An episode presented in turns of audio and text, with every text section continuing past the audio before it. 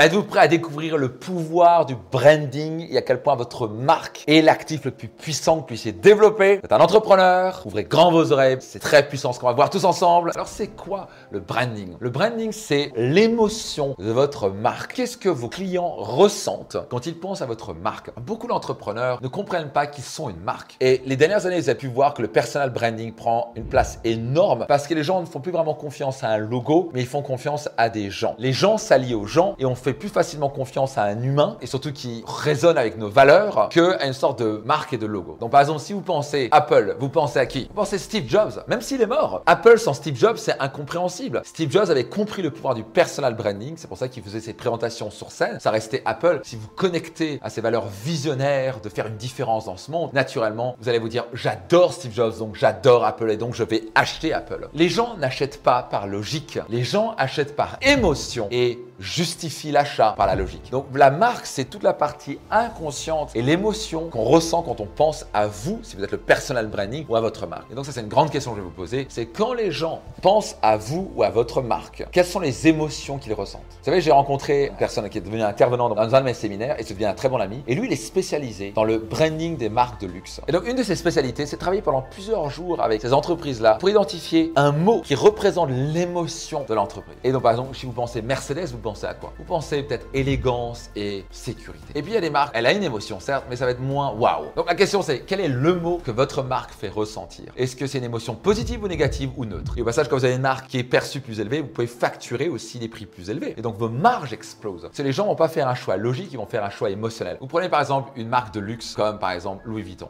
Ils font des produits fantastiques, aucune discussion. Mais est-ce qu'il y a d'autres produits artisans qui sont parfois de meilleure qualité, qui sont peut-être même plus beaux et qui sont même moins chers? Absolument. Mais les gens vont préférer acheter. Parce qu'il y a écrit Louis Vuitton. La marque, dans la perception et l'émotion et dans le cœur des clients, c'est Louis Vuitton. Je vais acheter Louis Vuitton parce que quand on achète Louis Vuitton, on n'achète pas juste un sac à main. On achète un statut social parce que quand la femme va porter ce sac à main, il y a tout le monde, j'ai un Louis Vuitton, donc je suis supérieur dans la classe sociale et donc je suis cool et donc je suis vu et donc je vais être apprécié et donc je vais être aimé. Et toutes ces émotions inconsciente fonctionne dans la tête du client. Votre marque est l'actif le plus extraordinaire pour vous. Juste le nom de votre marque vaut potentiellement des dizaines de milliers d'euros, voire des millions d'euros, sans même quoi que ce soit d'autre, même sans la liste des clients, etc. Donc vous devez penser à double vitesse, vous devez penser à la partie logique, délivrer des produits, des services exceptionnels. Mais une des choses que vous voulez jamais oublier, c'est à chaque fois que vous faites quelque chose, vous construisez une marque. Donc je vais vous inviter à prendre un moment pour vous dire, ok, quelle est l'émotion majeure de ma marque? Est-ce qu'on la communique correctement auprès de nos clients? Sinon, vous devez commencer à faire un bien meilleur job là-dessus. Et numéro 2, quelles sont les valeurs de la marque. Et vous êtes certain de les communiquer régulièrement sur les réseaux sociaux, par email, par vidéo, tout ce que vous voulez, pour que les gens puissent raisonner clairement avec vos valeurs. Quand vous êtes clair sur l'émotion que vous partagez et les valeurs et que vous osez dire et afficher nous, on croit en ça, voici qui on est, voici nos valeurs, vous nous aimez pas, parfait, allez acheter ailleurs, vous allez pouvoir littéralement exposer les compteurs de votre entreprise, vous serez capable de commander des prix plus élevés, vos marges vont progresser et surtout vos clients vont vous recommander à gogo. Encore une fois, on pourrait en parler pendant des heures et des heures et des heures tellement le branding est important. Et n'hésitez pas, vous adorez lire votre commentaire. Quelle est la chose qui vous a le plus marqué? Notez-la dans les commentaires maintenant. Et puis, je vous donne rendez-vous dans un prochain épisode.